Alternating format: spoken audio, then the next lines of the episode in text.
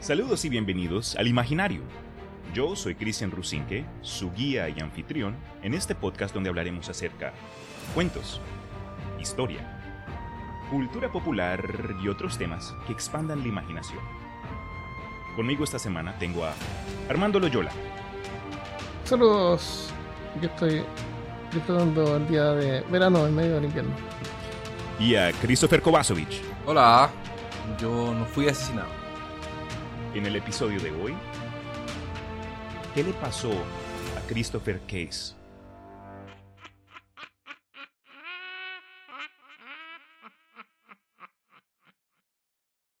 What? ¿Quién es ese Christopher? Es otro Christopher. Era Christian Case.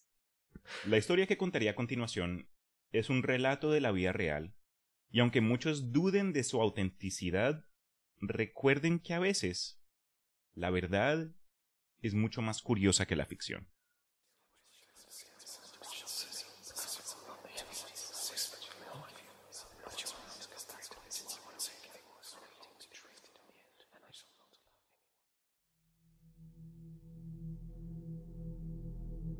Christopher Case fue un hombre nacido en los 60, quien a los 30 años de edad se mudó al estado de Washington para pasar de locutor de radio local a encontrar un mejor trabajo como ejecutivo en una compañía de música. Él era un hombre saludable, rodeado de amigos, soltero, pero tenía un trabajo bueno que le gustaba. Era una persona escéptica y una persona aficionada a la música especialmente la música antigua egipcia y mediterránea. ¿Cuál es esa música? Mm, eh, eso te iba a ¿Vas a preguntar. poner musiquita de fondo ahí? Puede, pero nada que reconozcamos nosotros, porque antigua mediterránea no sé ni qué instrumentos tocaban. O sea, yo me imagino unos griegos tocando Eso. un arpa, una... Debe haber sido Eh. bien popular con las chicas cuando le preguntaban. ¿qué música te gusta? Uy, cuidado con lo que dices. Y la música egipcia debe ser media... ah, no sé, parecía... árabe, vez. Ah.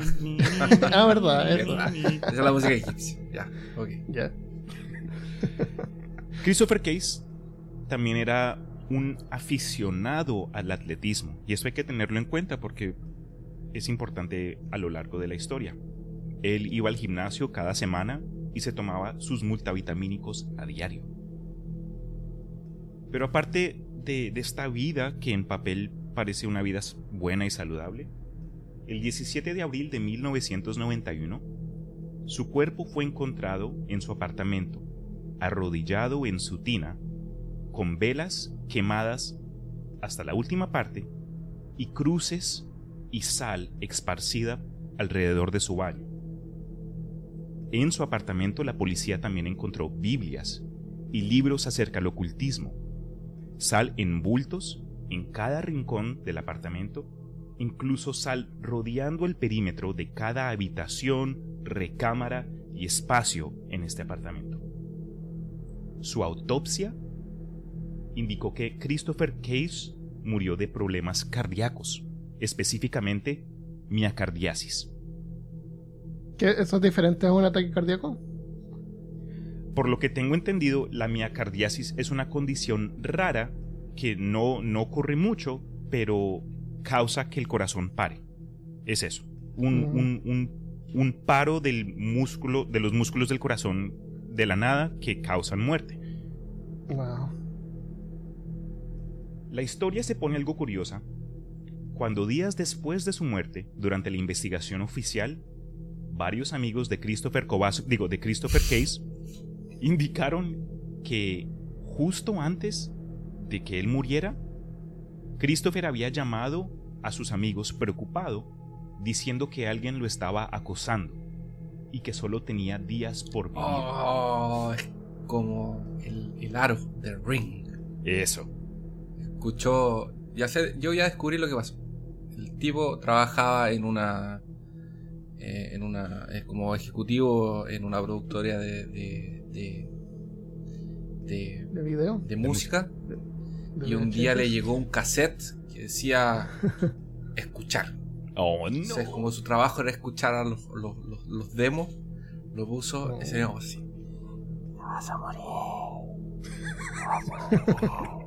como lo escuchaba, le subió el volumen. ¡Vas a morir! Y se murió. No le llegó el cassette y era el último demo de Ricky Martin y murió días después. Claro. Aparentemente, el 11 de abril, siete días antes de morir, Christopher había viajado a la ciudad de San Francisco para una reunión de trabajo eh, corta. Pero durante este viaje, alguien le presentó a una mujer mayor con quien curiosamente compartía la misma afición a la música antigua. Esta mujer le indicó a Christopher que básicamente estaba interesada y tenía sed, si captan lo que me refiero.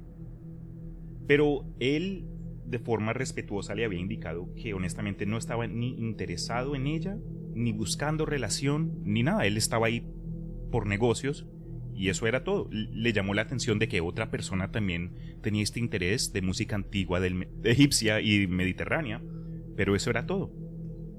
Disculpa, ¿esto fue a dónde se encontró? San Francisco. San Francisco. Y después de que él rechazó a esta señora, todo fue cayendo desde, desde, desde ese momento. Todo fue boca abajo. Ella explotó con odio y, y con, y con veneno, como que básicamente le echó hasta los perros después de haberle dicho que estaba interesado en él. Y le confesó a Christopher que ella era, era una bruja y que lo iba a maldecir y que en menos de una semana él iba a estar muerto. Justo. Claro, ¿no? Entonces uno, eso lo que uno dice, personas locas. ¿Y el, el FBI encontró a esta persona? Mantén esa pregunta porque es importante. Christopher como persona racional no pensó mucho en ello, regresó a Washington, admitiéndole a pocos amigos lo que había ocurrido con esa mujer de forma pasajera. Aunque los primeros días Christopher vivió normalmente, algo cambió que causó que esta persona recta, enfocada y con pasión para su labor faltara al trabajo por varios días consecutivos. Wow. Lo cual no era normal para él. Entonces, acá ya se, se, va a poner un poco rara la situación porque entramos a los detalles que Christopher le trató de explicar a sus amigos y sus seres queridos que, le estaban pasando a él. Entonces, ojo. La mañana del 14 de abril, Christopher llamó a una amiga que vivía en otro estado acá en los Estados Unidos y nerviosamente le confesó que la noche anterior no había podido dormir en lo absoluto porque le había, él había visto sombras en su apartamento. Y cuando él dormía, estaba escuchando susurros, algo que lo dejaron despierto y no pudo, no pudo descansar.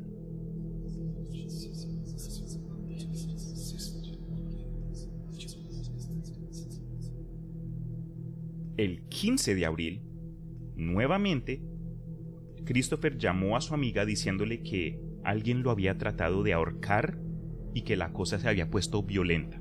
Changles.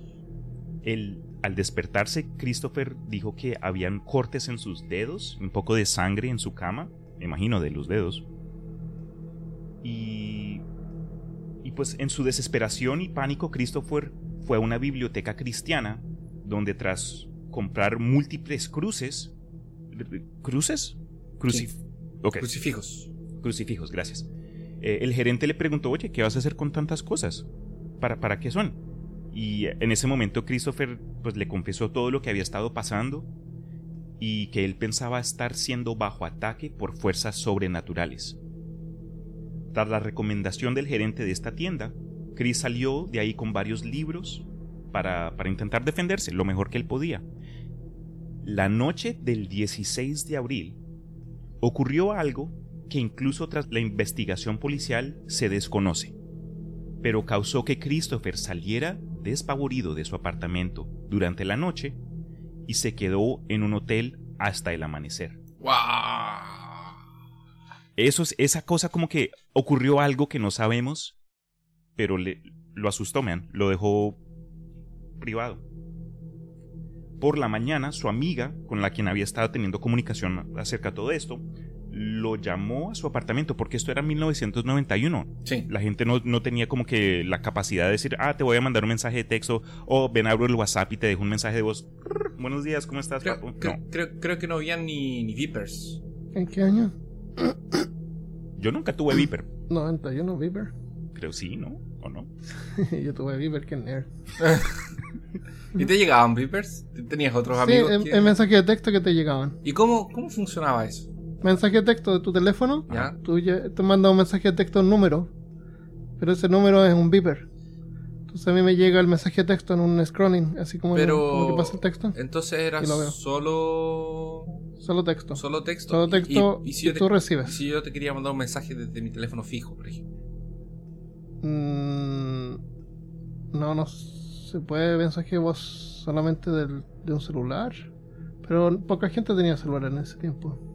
Es que parece que en ese tiempo el celular no mandaba texto. No creo. Sí, del principio mandó ¿Sí? texto. Ah, Sí. Más perdidos estamos tú y yo, Christopher. sí, estamos súper. Eh, de un teléfono normal a lo mejor te, te llegaba el número telefónico donde te llamaron. Cosa que tú puedas llamar de vuelta. Ah, es verdad, eso, eso pasaba, sí. Una cosa Sí, así. eso sí. parece. Armando, deberías estar haciendo videos de, de YouTube comparando Vipers en lugar de cámaras. Ah, ¿Cuál es el mejor Viper para 2021? ¿Cómo funcionan los Vipers? Este es un Viper. ¿Será que los ¿Cuál es Viper, tu Viper? ¿Será que funciona hoy en día un Viper? ¿Por qué no? Hoy día los teléfonos funcionan como Viper porque nunca nadie nunca llama de vuelta. O sea, nunca nadie, nunca nu- nadie llama. Es texto nomás. Sí, es difícil. La- Yo he llamado a gente y me dicen, oye, con- ¿por qué me llamaste? Yo, ¿cómo así? sí, Eh, no seas raro. sí, es como que, pff, ¿quién habla por teléfono? Hay que, si uno quiere llamar a alguien, le tiene que pedir permiso primero por WhatsApp. Te pu- Sí, ¿Estás ¿te puedo ocupado? ¿Estás vivo? Claro. ¿Me prestaste unos Yo- minuticos? Sí. Yo de repente los llamo nomás. Ah, La, la Sinara a veces me reclama, dice, ¿por qué me llamas? ¿Cómo no te voy a poder llamar yo?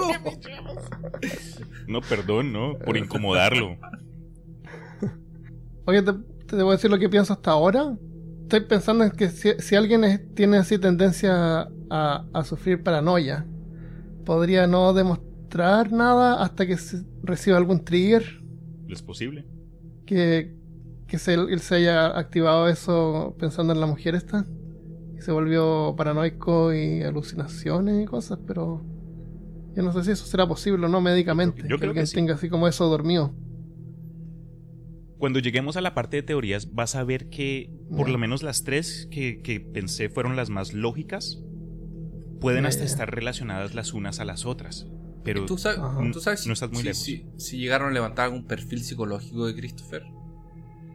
Así como cómo era antes de lo que ocurrió, si era un tipo reservado, callado, porque por lo menos lo que pues, por, por lo, eh, por lo menos lo que nos contaste al principio es que era, era escéptico y parece que era un tipo responsable, era como bien serio, entonces racional.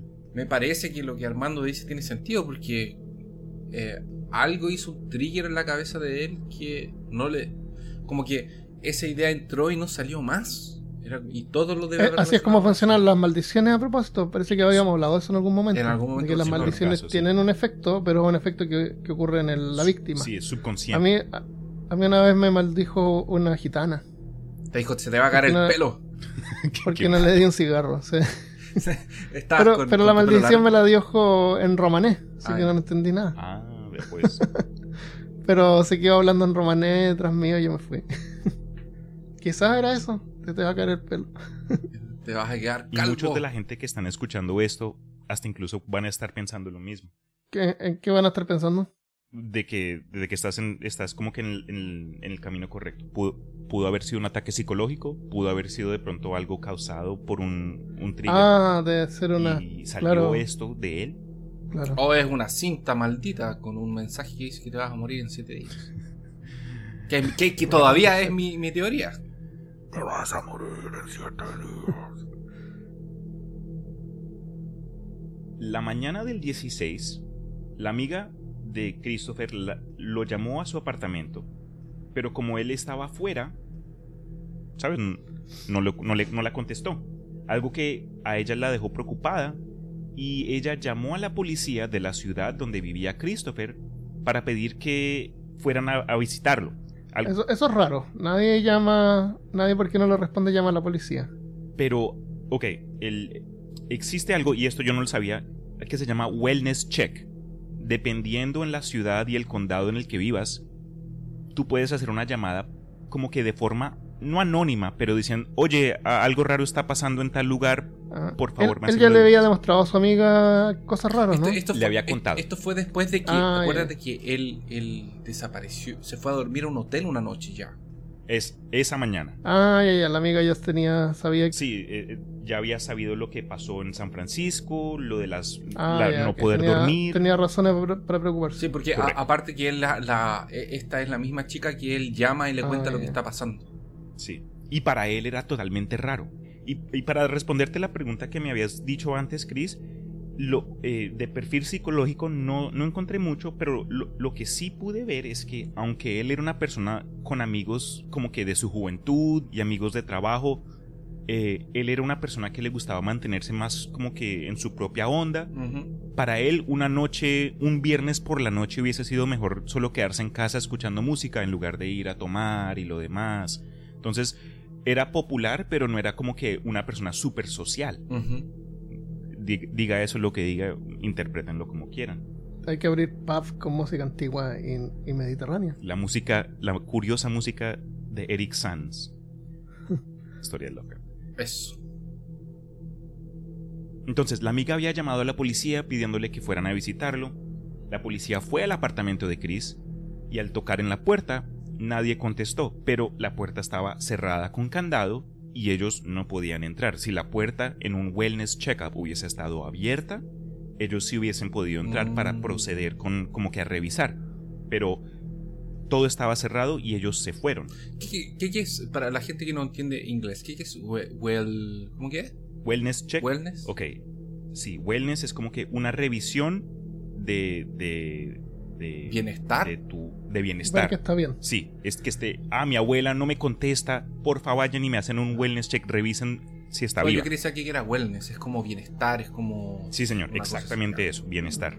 Biene- salud. Oye, ¿cómo eso de la, de la puerta con candado? ¿Te refieres a que estaba con llave? Sí. ¿O había un candado? No, no, no, no, no. Para mí, y eso puede ser otro. entramos Ah, nuevamente a, a coger, a. a- No, no, es que es importante porque si está con candado quiere decir que fue bloqueada por fuera. ¿Cómo le habías dicho un tú? candado ahí, un lock. Estaba con, Estaba con llave, con llave. Estaba con llave. Sí, ¿sabes a Sí, lo que me o, podía ser esa cadenita por adentro, que tú puedes abrir la puerta, pero la cadenita no te deja... Claro, no, pero aparentemente estaba simplemente cerrada. Sí, estaba llave. cerrada con llave. Eh. Buen punto. Eh, entonces la policía regresó a lo suyo, pero dado a protocolos, ellos mencionaron la situación en su, en su reporte diario. Entonces tuvieron que anotar día 16, fuimos a la casa de un man, nos llamaron preocupados, no, no pudimos confirmar nada y se fueron. Esa tarde del 16, después de haberse quedado en un hotel porque algo lo asustó por la noche, Christopher regresó a la librería cristiana y el gerente hasta lo notó gastado, cansado, agotado, físicamente cambiado. Christopher le había dicho que por ahora todo lo que le habían recomendado no había servido. Oh, Y le, pi- le- le pidió ayuda, le dijo al man, por favor, ¿qué más tienes? Y el gerente pues, ah, todo bien, mira, esta es nuestra Biblia 2.0 con nuevos testamentos, justo anti poderes sobrenaturales. No lo invitó así como al cuarto de atrás. Ok, vamos a ver. qué fome. Acompáñame. Claro. Llame a esta persona le paso una tarjeta. Ah, claro, tengo este contacto, pero no sé. Lle- llévelo al apartamento o algo, muéstrele, ok, cierra la tienda por unos minutos, te llevo No, a mi pero casa es que para a veces- ver. es que no sé, échale nosotros tenemos esa imagen algo, del- échale la bendición. Del dueño de tienda, o sea, del, como del atendiente de la tienda que es como casi el gurú de lo que está vendiendo. Ah, claro. Y sí, la mayoría tiene un conocimiento básico, pero no Es quiere decir que sea un exorcista. Tienes razón, tienes razón. Claro. Y Pero es justo, lo que hay. justo estaba leyendo un libro antidemoníaco cuando entra el man. Perfecto, esta- estaba leyendo una nueva técnica. Sí, una nueva técnica. Porque acá, acá por lo menos hay tiendas cristianas, se llama tienda cristiana, y venden artículos cristianos y decoración cristiana, todo cristiano. Entonces alguien que es religioso, pero no quiere ir así como a, no sé, pues, a, a visitar a un tarotista, ¿qué te queda? ¿A quién vas a ir a visitar? ¿A un, a un- a un sacerdote? Acá no es así como que uno va a ir a una iglesia y va a ver un sacerdote sentado ahí esperándote que tú le hablen, va a estar vacía. Entonces, claro, puedes ir a la tienda cristiana. Este, este, aquí en, en, Brasil hay tiendas de que venden santos, pero no santos cristianos, santos eh, de, de, de esta macumbe, estas cosas de... Pokémones. No, que esté... De eso. De macumba. De, de macumba. Yeah. Esa noche, la amiga de Christopher, la que había recibido varias llamadas a través de esta semana, no sé si había salido a la tienda o regresó del trabajo, pero al regresar a su casa, recibió un mensaje de voz. Esto era antes cuando habían máquinas dedicadas para recibir los mensajes. Aunque todavía existen, ¿no? Pero ahora todos los celulares hasta incluso las Sí, tienen. se llama buzón de voz, es virtual. Eso. Entonces, esa noche del 16, después de que Christopher ah, fue a la, bi- a la librería cristiana y lo demás, la amiga regresó a casa y vio que había un mensaje y fue de Christopher. Y él decía que él creía esta iba a ser su última noche. Y que Ah. algo le había ocurrido la noche anterior donde él dice, They almost got me. Casi me cogieron, casi me tomaron. Interprétenlo como quieren. El 17 de abril de 1991, el cuerpo de Christopher Case fue encontrado en su apartamento, arrodillado en su tina, con velas quemadas, cruces y sal esparcida alrededor del baño. Wow.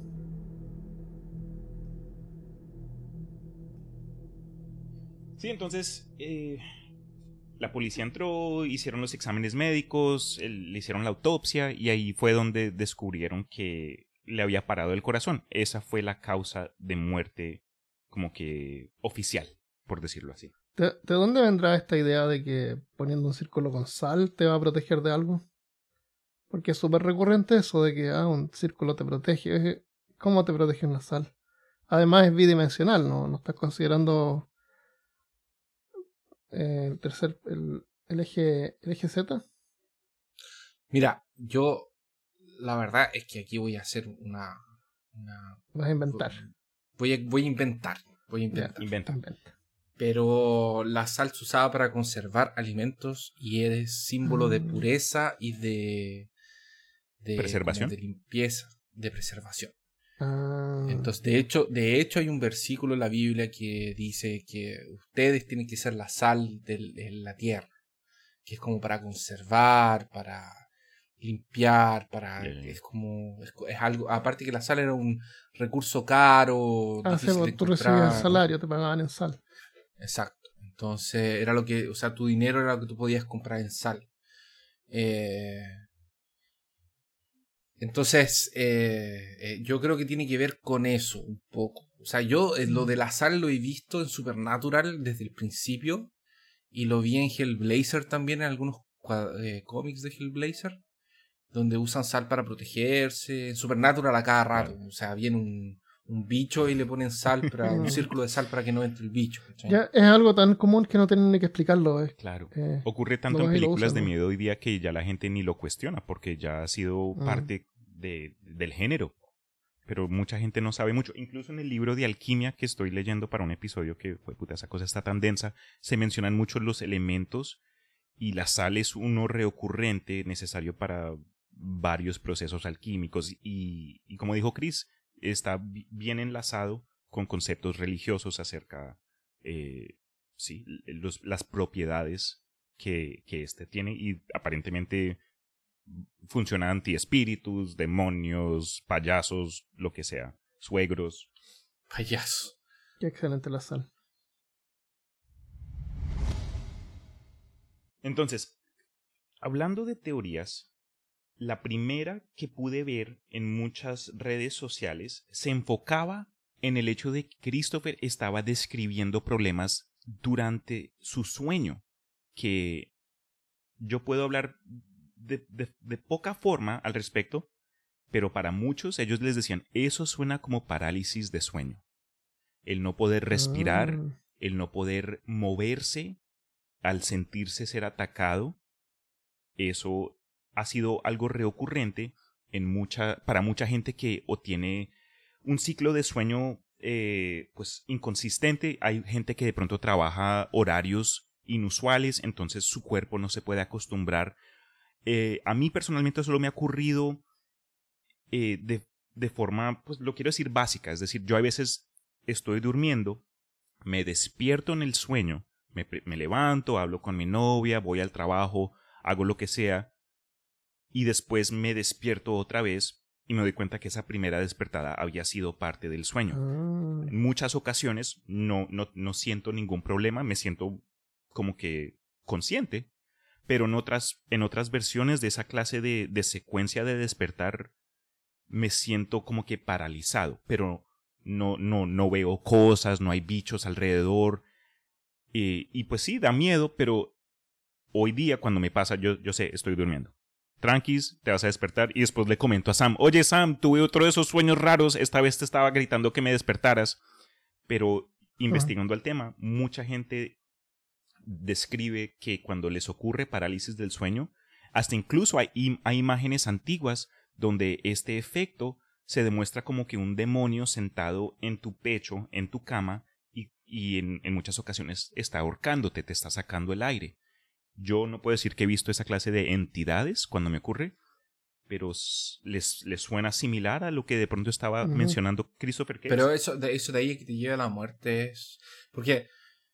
ah, a mí me pasaba de tener ese- esa cosa de parálisis del sueño. De repente me pasa hoy en día también. Que es como estar despierto o durmiendo, ese fenómeno de, de la cabeza. Y yo recuerdo que cuando vivía solo tenía una. dormía en, una, en, un, en un cuarto que quedaba al final de un departamento pequeño y que tenía una puerta que daba hacia un corredor que daba hacia la sala y hacia el baño. Y yo recuerdo haber tenido pesadillas de, de estar entre despierto, eh, durmiendo despierto, y que yo veía claramente en la puerta, porque mi cama, yo me acostaba y mi cabeza, cuando dormía, daba, podía ver la puerta. Y yo claramente veía una figura ahí parada, negra, mirándome y no sé qué. Eh, pesadilla. Y en ese momento tú estás consciente de una forma, y estás eh, pero no puedes moverte. Entonces, eh, por ejemplo, me pasaba que al otro día yo a veces despertaba con dolor en el cuello de la fuerza que estaba tratando de hacer de levantarme. Mm. Porque estás durmiendo, entonces como que la fuerza de levantarte viene de este movimiento aquí de la espalda. Y yo amanecía, pero todo duro, con dolor de la, de la fuerza que trataba de hacer y no me podía levantar. Pero es porque estás en ese, como en ese medio tiempo, que tu cuerpo está realmente dormido, pero tu cerebro tiene un lapso mental de, de, de que está medio consciente y te imaginas cosas, estás soñando.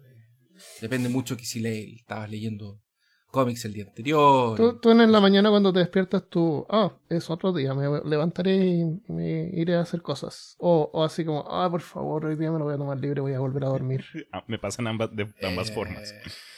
Yo a las dos Yo jamás he tenido un día que yo me levante y diga, oh, me levanté, que lindo Oh, día. está de trabajar". día, viviré. Sí, no, jamás. Ya. Porque me pregunto que a lo mejor la gente que tiene esa facilidad para despertar y ir, a lo mejor le pasan estas cosas. Porque yo me despierto y si me pasa eso, me duermo en medio segundo, estoy de vuelta durmiendo. Yo sí digo, si Me hubiese, cuesta levantarme en la mañana. si existiera una, no sé, unas, una competencia olímpica para, el, para dormir, yo me gano de pronto tercer lugar, bro. Porque a mí me, me, me pidan que me duerme en el rincón, yo encuentro forma, me acurruco, lo que sea. Ah, el sí. dormir es una pasión. No, no, no, no, no me volveré bien. profesional todavía. De pronto, Pero Como decía Poe, es un pedazo de muerte. mi, mi pregunta es la siguiente: ¿por qué, por qué sería una, una, una teoría de la muerte del parálisis del sueño? Yo no he visto. Yo nunca he sabido de alguien que se muera por parálisis del sueño. esa, Hay gente que muere dormida, que Sí. se muere en el sueño. El- a los bebés les pasa todo el tiempo. todavía ocurre. Sí, pero eso es un paro respiratorio. Sí. Sí, pero era común que se murieran en el sueño. Yo solo, solo re- reconozco otra historia que pues mm, está separada a este tema donde, donde ocurrió algo similar. Una comunidad de gente de Laos después de la guerra civil en los 80 se mudaron acá después de que el gobierno cambió y ellos, normalmente los hombres, eh, en los dos años después de esta transición, eh, en, en sus comunidades pequeñas, mucha gente comenzó a, pues, a morir durante la noche. y, y la- a la gente que pues sobrevivía, entre comillas, describían básicamente un demonio que les llegaba por la noche y ellos en su cultura tenían una, una, una, una denominación en particular para esta clase de, de actividad sobrenatural, Freddy Krueger. básicamente. Pero cuando se analizó el contexto cultural de ellos, una de las, y no quiero decir soluciones, porque uno, uno tratar de, explicar o de darle racional le quita un poco la parte humana de la gente que, a la que le está pasando esto. Ellos creen, ah, me está saliendo el demonio Freddy Krueger, pero dices, ah, no, no, no, no es verdad, lo que te está pasando es, es sonambulismo. Entonces, en fin, a lo que voy es que para ellos había, la investigación dijo que ellos estaban sufriendo por algo que se llamaba eh, culpa de sobreviviente. Del hecho de que ellos habían sobrevivido esta guerra civil en Laos y habían perdido a tanta familia y amigos, y, de pronto este ser de, no sé, eh, eh, esta moral de ellos mismos de que tuve que haberme muerto con mi familia, tuve que haber muerto por mis creencias, perdí mi país y ahora estoy acá en los Estados Unidos viviendo como un- pues sobreviviendo en lugar de viviendo. Entonces Ujú. es es es súper raro y esa es la única ocasión, Chris, que yo puedo decir que algo de este tipo donde una entidad que les quita el sueño mata a la gente. Pero ese, ese de culpa, en teoría este hombre no debería haber tenido culpa por nada, a menos que haya pasado una otra cosa en no otro sabemos. contexto que no sabemos que, que lo llenó de culpa, pero Ya. Buen punto. Transiciona Kant a la siguiente teoría que cae como anillo al dedo a lo que estaba diciendo Armando. Posibles problemas mentales pueden haber sido genéticos, aunque eso no lo... ¿Qué, qué edad tenía? Eh, murió a los 35 años de edad. Es raro que no se manifieste antes. A menos que sí, Sí. se haya manifestado. Igual Raro, estamos sí, medio locos. imposible, no, pero no creo. tanto. pero posiblemente esto haya sido causado por el hecho de que estaba teniendo problemas de sueño. Entonces, esta teoría en sí como que va a los pies de la primera, donde o posiblemente pudo haber tenido problemas con sus ciclos de sueño causando parálisis, que ese estrés en combinación a lo que recordó de esta supuesta bruja hayan hacia- hecho un trigger en su cabeza y haya activado eh, un, un ataque, un ataque psicológico o de psicosis. Entonces, esa también es... Hasta hay gente que dice que la bruja no existe. Y me habías preguntado tú, oye, Mm. el FBI, ¿qué dijo de esta señora?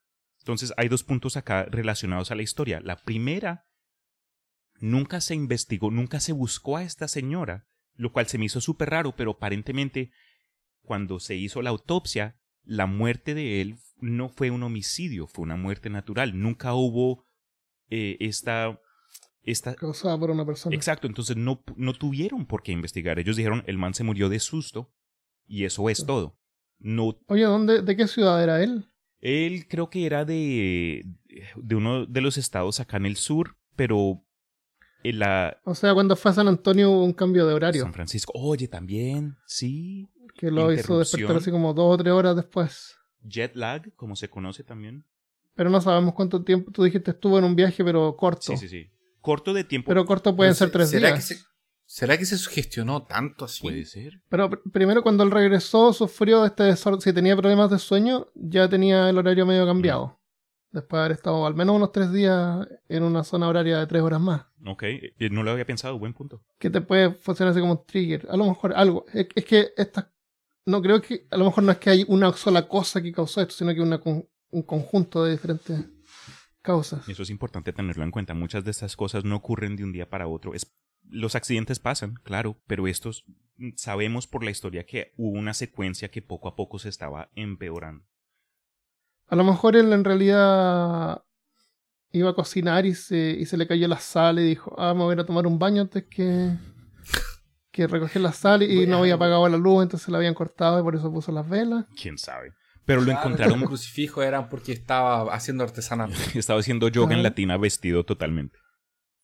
Ah, estaba vestido en Lo latina. encontraron vestido, Ah, estaba como, arrodillado. como ocultando, como protegiéndose. Sí, acurrucadito. Le dio un ataque al corazón de miedo, porque venían esas entidades que él pensaba que venían y fue tanto miedo que se murió. Eh, de acuerdo a él. Claro. la, la tercera hipótesis de lo que le pudo haber pasado a este hombre tiene que ver, si ustedes recuerdan, con el hecho de que Christopher era un aficionado a- al deporte, a hacer ejercicio. Christopher tomaba multivitamínicos a diario. Aquí en los Estados Unidos, la verdad no sé mucho cómo se controla en otras partes del mundo, pero existe un comité gubernamental llamado la Administración de Alimentos y Medicamentos, o la FDA. Y en su página encontré una sección donde explican su propósito, aunque no fue una de las páginas web más, más, más actuales, porque ni siquiera tuvo traductor de inglés a español o español a otros idiomas. Pero acá un- un- unos parrafitos para que entiendan de pronto a lo que voy. La Administración de Alimentos y Medicamentos es responsable de proteger la salud pública garantizando la seguridad, eficacia y seguridad de los medicamentos, productos biológicos y dispositivos médicos para humanos y veterinarios, y asegurando la seguridad del suministro de alimentos y cosméticos. La Administración de Alimentos y Medicamentos es responsable de proteger la salud pública garantizando la eficacia y seguridad de los medicamentos, productos biológicos, dispositivos médicos para humanos y veterinarios, y asegurando la seguridad del suministro de alimentos, cosméticos y productos que emiten, que emiten radiación de nuestra nación. Pero ahí repetiste, ¿y qué onda? ¿Radiación de nuestra nación? Sí. Así tal cual está. Qué horrible. Con razón nos morimos. ¿Será que Google no hizo la traducción solo? ¿Pero lo, lo sacaste de la página en español? En inglés, porque solo tienen versión en inglés y lo Ah, lo tiraste al Google, pero Sí. no lo revisaste. No. Ya. Estaba súper preparado para hoy. Eh, la FDA también tiene la responsabilidad de regular la fabricación, comercialización y distribución de productos de tabaco para proteger la salud pública y reducir el consumo de tabaco por parte de menores. La FDA es responsable de promover la salud pública al ayudar a acelerar las innovaciones que hacen que los productos médicos sean más efectivos, más seguros y más accesibles y ayudar al público a obtener la información precisa y basada en la ciencia que necesitan para usar productos médicos y alimentos para mantener y mejorar su salud. La FDA también juega un papel importante en la capacidad antiterrorista de la nación. ¿What? Sí, eso no lo sabía. Déjame leer eso de nuevo que puse una pausa ahí. La FDA también juega un papel importante en la capacidad antiterrorista de la nación. La FDA cumple con esta responsabilidad garantizando la seguridad del suministro de alimentos y fomentando el desarrollo de productos médicos para responder a amenazas de salud pública deliberadas y naturalmente emergentes. Los productos que emiten radiación de nuestra nación. ¿Qué habrá dicho en inglés ahí? ¿Qué habrá sido en inglés eso? Pero Y ahí sí, ahí se repite, no- ahí no se vuelve a repetir. No tengo idea. Entonces, eso es, es lo que es la administración de alimentos y medicamentos. Entonces, para como Sí. que... El- es, viene después de una. Antes era una cosa relacionada con la ganadería. ganadería. ¿Por qué mencioné esto? ¿Por qué, por qué traje esto a, a la historia? En los 90, lamentablemente, cosas como vitaminas, suplementos de ejercicio, no tenían que pasar tantos requisitos. Y la verdad es que simplemente no había tanto reglamento para ellos, por lo cual en muchas ocasiones estos productos tenían minerales excesivos o desconocidos o hasta cantidades peligrosas de metales como plomo, el cual en grandes cantidades nosotros sabemos pueden causar efectos secundarios físicos, psicológicos y hasta muerte. Un ejemplo es la efedra. Esta es una medicina producida por una planta llamada efedra cínica, la cual puede tener una multitud de efectos dependiendo en su uso, preparación y cantidades. Esta se usó por siglos por varias culturas a través del mundo, pero fue un componente que se encontraba en varios suplementos dietéticos y de ejercicio hasta el 2004. ¿Ahí donde viene la pseudoefedrina? Sí, señor. Oh, estoy mirando la plantita acá, no tenía idea. Efedra cínica. En el 2004 fue prohibida el uso de alcaloides de efedra dado a la cantidad de quejas y demandas que fueron recibidas por la Oficina de Contabilidad del gobierno estadounidense, donde mucha gente est- estaba reportando efectos secundarios y muertes familiares y de amigos. Entonces, a lo que voy es que, ok, no estoy diciendo que los que las vitaminas son malas. Yo no soy una persona antivitamínica. Es más, yo me tomo mi buffet de vitaminas cada otros, cada dos, cada tres días. Y hasta trabajé en una cadena de tiendas acá en los Estados Unidos que venden estas cosas, se llama GNC. Pero admito que este tema me dejó curioso y los invito a ustedes a que verifiquen uno de estos días las fuentes de las vitaminas que tomen, como que para tener un poco más de información al respecto, porque en, en las redes sociales y en muchos grupos online que, que he visto discuten lo que le pasó a Christopher Case, ellos piensan que algo en las vitaminas también pudo haber sido un trigger que en asociación a un ataque de psicosis y parálisis de sueño, como habías dicho tú, no fue solo una cosa, pudieron haber sido una, una multitud de, de, de, razones que eventualmente lo causaron a él a pensar que pudo haber visto seres que lo estaban acosando. Bueno, pero, pero veámoslo. Imaginemos que fue verdad, que recibía una, una maldición de una mujer que era capaz de maldecir y matar a alguien a distancia. Ok. Eh, ¿Qué razón habría tenido para ponerse tan furiosa porque el tipo no le llamó, no le dio atención, considerando que ella debería haber sabido que él era de otra ciudad? Que en ese tiempo no era tan fácil viajar y no habían teléfonos celulares. Era más, más difícil mantener una relación a distancia mm. que ahora, ¿no es cierto? Entonces, tener esperanza de que vas a tener, eh, eh, vas a poder tener una relación con alguien de otra ciudad es como medio insensato de su parte. Eh, por lo cual encuentro como difícil que ella se haya enojado tanto como para maldecirlo, así como. Ya. Eh, ya, lo maldijo, lo maldijo, ya, te vas a morir en siete días o lo que sea.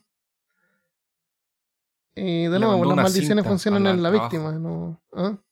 ¿Qué dijiste? Mandó un cassette al trabajo. Le mandó y mandó un cassette a donde trabajaba. ¿Trabajaba en radio, dijiste? Sí. ¿Por qué un cassette?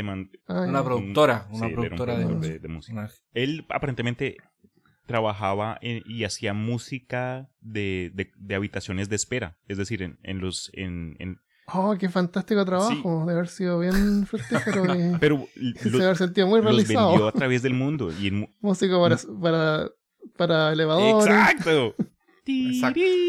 Oh, o sea, este es el hombre que, hace, que hizo esta música. Básicamente. es un hombre que se terminó suicidando en la bañera. qué malo. rodeado por velas. y sal. Ese Esa música que, que, que tarareaste crisis de Pokémon y es del pueblo fantasma. Por eso le gustaba esa música de egipcia y mediterránea. Puede ser, ya. Ah. Eh, no, el, sí, dame, dale. E, es la frustración, o sea, es el, el rechazo. Se sintió rechazada. Estaba súper emocionada porque encontró a, la segunda de tres personas que les gusta la música egipcia. exacto. Eso también es difícil. Pero matar, de ahí matarla peor todavía. Si no te puedo ah, tener yo, no te tiene nadie. Y lo, lo, otro que él fue a una a un fue un viaje de trabajo, lo que significa que él fue, estuvo en un hotel y fue a unas reuniones de trabajo. ¿Y dónde conoció a esta mujer? Era, ella era una artista, hacía esta música, productora también.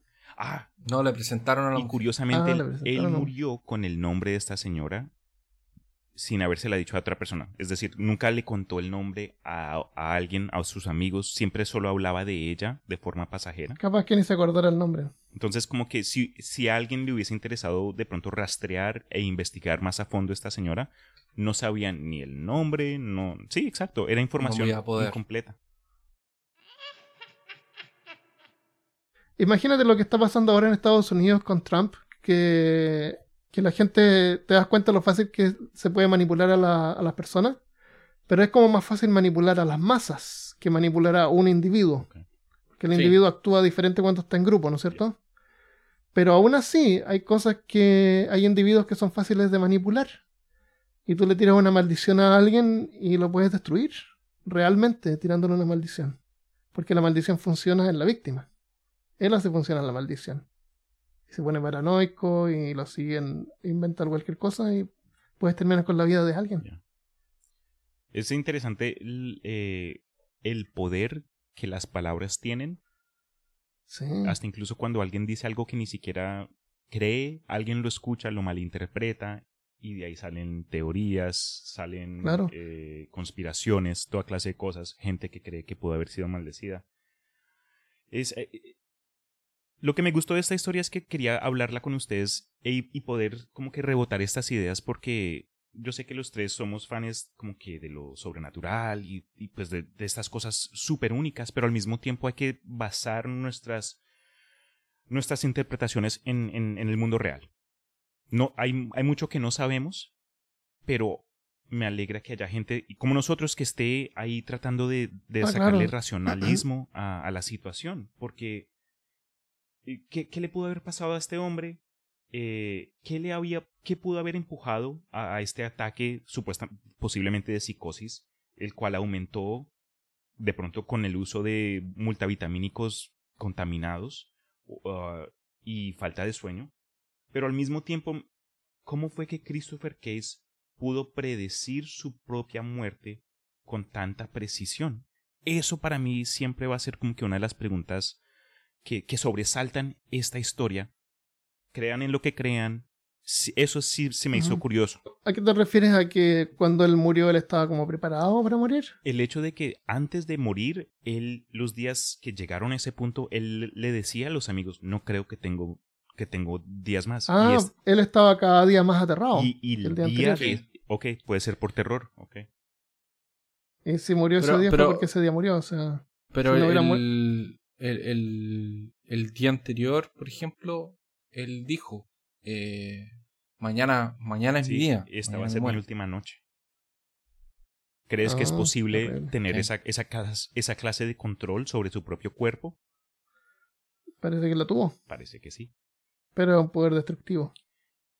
¿Cómo sería un hechizo positivo en lugar de decir te vas a morir en siete días? Te van a dar una promoción en el trabajo en siete días y te vas a comprar un carro nuevo te vas a despertar con ganas y vas a despertar rápidamente y vas a hacer eh, cosas y vas a cumplir tus sueños. Sí. Interesante, interesante el tema. Una bendición. Pero eh, es, ese, es, ese es el episodio. ¿Qué le pasó a Christopher Case? Eh, Pueden buscar en inglés The Case of Christopher Case. the Case of Christopher, Case Case. The Case. Christopher Case Case, case, Squared. ¿Quieren terminar con algún punto? ¿Quieren decir algo más? Eh, no, bueno, yo ya conté que una gitana me maldijo y no creo, y como dije de nuevo, las maldiciones funcionan en la víctima, así que si uno cree que está siendo maldecido, eh, es muy probable que pueden haber consecuencias. Pero es por tu lado. Vale. Entonces. Y les mando una bendición a todos, entonces. Que es como una, una maldición. Anti-maldición. Claro. Un buff. de, de, de moral. Por un año completo. No, dos horas. Uy, qué mal. esos buffs con condiciones. Demasiado un año completo, no soy un, un warlock.